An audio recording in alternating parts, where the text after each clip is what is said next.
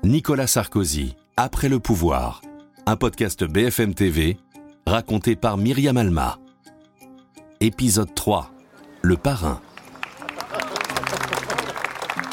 Ce 5 octobre 2019, Nicolas Sarkozy est attendu en terre de droite. L'ancien président est venu répondre à l'invitation de l'un de ses plus fidèles compagnons, Christian Jacob. La date de sa visite n'a pas été choisie au hasard. Nous sommes une semaine avant son élection à la présidence des Républicains.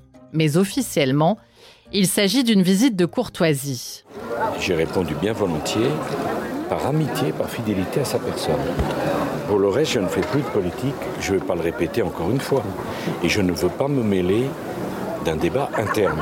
Quand vous voyez l'état des républicains, vous en pensez quoi? Je l'ai dit, la marée, ça va et ça vient. hein. J'en ai vu tellement. Tellement. Oh, vous faites pas mal. Pourtant, pour le journaliste Ludovic Vigogne, il n'y a pas d'ambiguïté. Nicolas Sarkozy est venu adouber Christian Jacob. Oui, il veut montrer que même s'il est désormais en arrière-plan, il garde toujours une influence, que, que celui qui est élu est un proche, est un ami. Une influence qui se mesure aux nombreuses personnes qui défilent dans ces bureaux de la rue de Miroménil. Il y a les historiques des républicains, les ministres de droite du gouvernement, mais aussi les nouvelles têtes du Parlement, comme un jeune député, Pierre-Henri Dumont. Je l'ai rencontré plusieurs fois dans, dans son bureau. Nicolas Sarkozy, je l'ai dit, est celui qui est le dernier à avoir remporté une élection présidentielle et qui est donc capable de pouvoir transmettre les bons tuyaux pour, pour l'emporter et donner sa vision de la France. Pierre Charon, sénateur et proche de Nicolas Sarkozy. Ah, et venir lui baiser la babouche, c'est mieux. C'est une valeur refuge, vous savez, c'est comme l'or pendant la guerre. J'ai un petit peu d'or, comme ça, ça nous permettra de survivre. Ce n'est pas un parrain, mais bon, on vient se faire adouber, quoi, en quelque sorte. C'est un peu ça. Ludovic Vigogne, journaliste à l'opinion.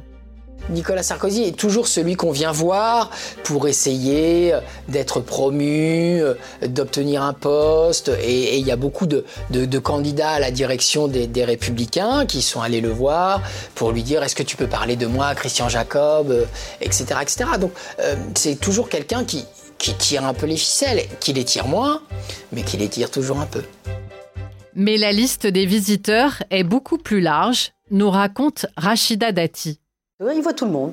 Nicole Barthélémy, qui est la fromagère du 7e arrondissement, euh, elle l'appelle, elle rendez-vous, elle est allée le voir. Voilà. Donc, euh, il y avait des pompiers qui voulaient le voir, il les a reçus. Je me souviens, il y avait l'association, il y avait des bouchers qui voulaient le voir, il les a reçus. Ah, il reçoit, il reçoit tout le monde. Et pour les politiques, cela ne se limite pas à la droite, souligne Laureline Dupont, directrice adjointe de la rédaction de l'Express. Il reçoit une jeune génération qui n'est pas de son bord politique, qui est euh, en marche.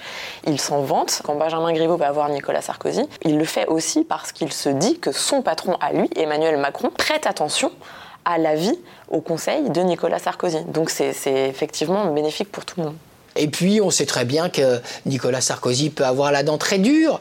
Et donc, euh, si on peut l'amadouer un peu, c'est toujours mieux. Car Nicolas Sarkozy peut avoir la rancune tenace. Lors de son départ de l'Élysée en 2012, François Hollande a commis la maladresse de ne pas le raccompagner jusqu'à sa voiture. Depuis, il est devenu sa cible favorite.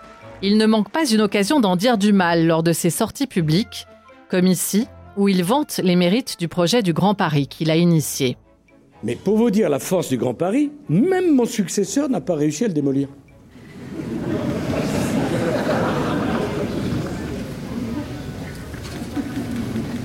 Non, mais il n'a rien fait.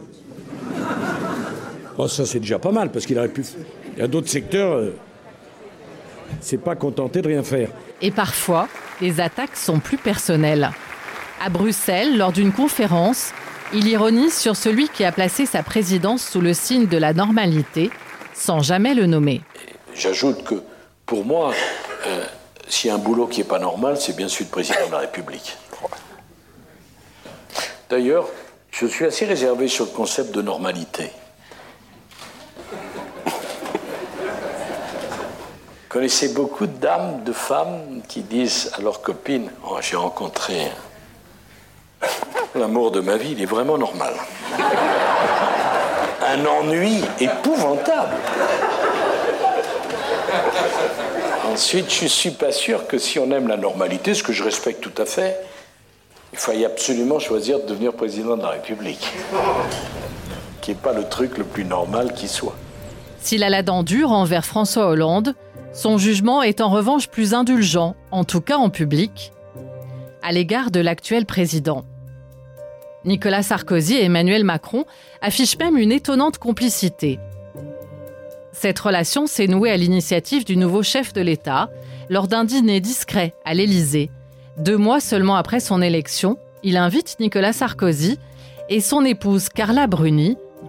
Un dîner que nous raconte Laureline Dupont, directrice adjointe de la rédaction de l'Express. Le dîner se passe euh, dans un cadre très chaleureux, manifestement. Il s'est même beaucoup dit que Nicolas Sarkozy avait traîné un peu plus tard que d'habitude, lui qui est plutôt un couche-tôt, qui aime mettre un terme à ses dîners à 22h pour rentrer chez lui. Là, euh, je crois qu'ils ont presque atteint euh, minuit. Et Brigitte Macron s'est montrée très, très délicate, très attentionnée et presque très chaleureuse avec Nicolas Sarkozy. Ludovic Vigogne. Nicolas Sarkozy répétera même après que Brigitte Macron lui a dit qu'elle avait voté pour lui, ce qui le flattera énormément. Nicolas Sarkozy euh, euh, trouve qu'Emmanuel Macron est euh, au petit soin, très respectueux de, l'ancien président qu'il est. Et donc là, il se, se nourra dès le début quelque chose de très personnel. 22 ans les séparent, mais les deux hommes partagent la même idée du pouvoir présidentiel et le même goût pour la transgression. Camille Pascal, l'ancienne plume de Nicolas Sarkozy. Est-ce que vous pensez que Emmanuel Macron a bluffé Nicolas Sarkozy dans sa conquête du pouvoir? Ah oui, enfin, en tout cas, il y a de l'admiration. Voilà. Comment pardon, hein, euh, je ne peux pas manquer de respect à l'actuel président de la République, mais comment ce gamin euh, euh, arrive comme ça, dans une dernière ligne droite, à tout bousculer? Il y a une charge, il y a une charge presque bonapartiste dans cette prise de pouvoir. Hein. De toute façon, il n'y a qu'une chose qui impressionne Nicolas Sarkozy, c'est l'efficacité. Nicolas Sarkozy apprécie aussi la courtoisie d'Emmanuel Macron, qui multiplie les attentions à son égard, comme lors du décès de la mère de l'ancien président, c'était en décembre 2017. Quand avec Carla, on, va chercher la, dépouille de ma mère pour l'emmener à l'église, il y a deux motards qui, sont là, qui attendent. Et c'était l'intention du président Macron. J'ai trouvé ça très gentil. Ça nous a beaucoup touchés. Et je pense que ça fait plaisir à ma mère. Parce que les motards, c'était là pour elle, pas pour son fils. Emmanuel Macron sait faire plaisir à Nicolas Sarkozy. Il sait l'appeler pour son anniversaire, il lui souhaite euh, ses vœux pour la nouvelle année, il sait lui demander des avis. Emmanuel Macron lui confie aussi des missions à la hauteur de son statut d'ancien chef d'État. En 2018, il a représenté la France en Géorgie pour l'investiture de la nouvelle présidente. Même mission au Japon pour en 2019 l'intronisation du nouvel empereur. N'est-ce pas un piège nous avons posé la question à trois proches de Nicolas Sarkozy, Brice Hortefeux, Frédéric Pechnard et Camille Pascal. Pourquoi Emmanuel Macron fait-il cela? Est-ce qu'il y aura une volonté d'envoyer des signaux à l'électorat de droite? C'est pas anodin. Non, si, vous, euh, si vous voulez me faire dire que euh, ce n'est pas totalement désintéressé, à l'évidence. Le président Emmanuel Macron a une stratégie, lui, euh, d'étouffement de la droite et de la gauche. Ben, on l'a vu depuis le début. Hein. Emmanuel Macron souhaite avoir comme unique interlocuteur, unique contradicteur Marine Le Pen. L'histoire dira lequel instrumentalise l'autre. Mais ce sont deux politiques. Une relation gagnant-gagnant. Au plus fort de la crise des Gilets jaunes, Emmanuel Macron n'a pas hésité à consulter Nicolas Sarkozy, quelques jours seulement avant sa prise de parole. Française, Français, nous voilà ensemble au rendez-vous de notre pays et de notre avenir. Pour Emmanuel Macron, c'est extrêmement précieux d'avoir un ancien chef de l'État qui, qui sait ce que c'est l'exercice du pouvoir. Et à l'inverse, Nicolas Sarkozy, lui, euh, se prête aussi bien volontiers à ce jeu parce que ça lui permet de ne pas être catalogué comme ce qui est sa hantise, à savoir l'homme du passé. Il reste présent comme cette espèce d'ancien président qui a encore une aura et une influence euh, auprès du président actuel. Je veux renouer avec une idée juste, que le surcroît de travail accepté constitue un surcroît de revenus. Les heures supplémentaires seront versées sans impôt ni charges 2019. Afin de calmer la colère des Gilets jaunes, Emmanuel Macron s'est d'ailleurs inspiré d'une mesure phare du quinquennat Sarkozy. Si Nicolas Sarkozy exerce une influence en coulisses, conserve-t-il secrètement une envie de retour? La question lui a été posée, et voici sa réponse. Souvent les gens me disent euh, Mais ne laissez pas tomber, ne laissez pas tomber. Bon, comme je suis gentil, je réponds pas. Mais si je devais répondre, C'est vous qui me laissez tomber. Moi, je suis pas. J'aurais bien continué, hein, pour dire la vérité. Bon, ça c'est une première chose quand même. Et puis j'ai construit une nouvelle vie.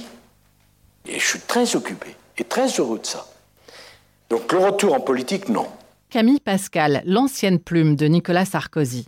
Pour l'instant, il n'a pas, il donne pas de signe d'intérêt. euh, mais vous n'en, enfin, on- un, un tigre devient euh, jamais végétarien. Bon, bah c'est un tigre. Et jusque sur son lit de mort, euh, il sera un politique. Pour ses amis, comme le publicitaire Jacques Séguéla, seules des circonstances exceptionnelles pourraient le ramener au premier plan. Moi, je lui dis, j'ai trouvé le slogan de ta prochaine campagne. Si c'est le chaos, c'est Sarko. Pourquoi? Parce qu'il ne peut revenir que s'il y a le chaos. Prions Dieu que ça n'arrive jamais dans ce pays.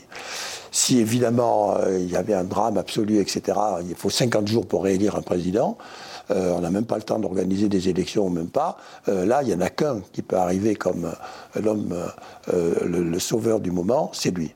Si son retour en politique semble très hypothétique, c'est aussi pour une autre raison. L'ancien chef d'État va devoir comparaître au tribunal. Il est mis en cause dans trois dossiers. À suivre dans le prochain épisode. Le poison des affaires. Nicolas Sarkozy, Après le pouvoir. Un podcast BFM TV raconté par Myriam Alma. Retrouvez tous les épisodes de Nicolas Sarkozy Après le pouvoir sur le site et l'application BFM TV et sur toutes les plateformes de streaming.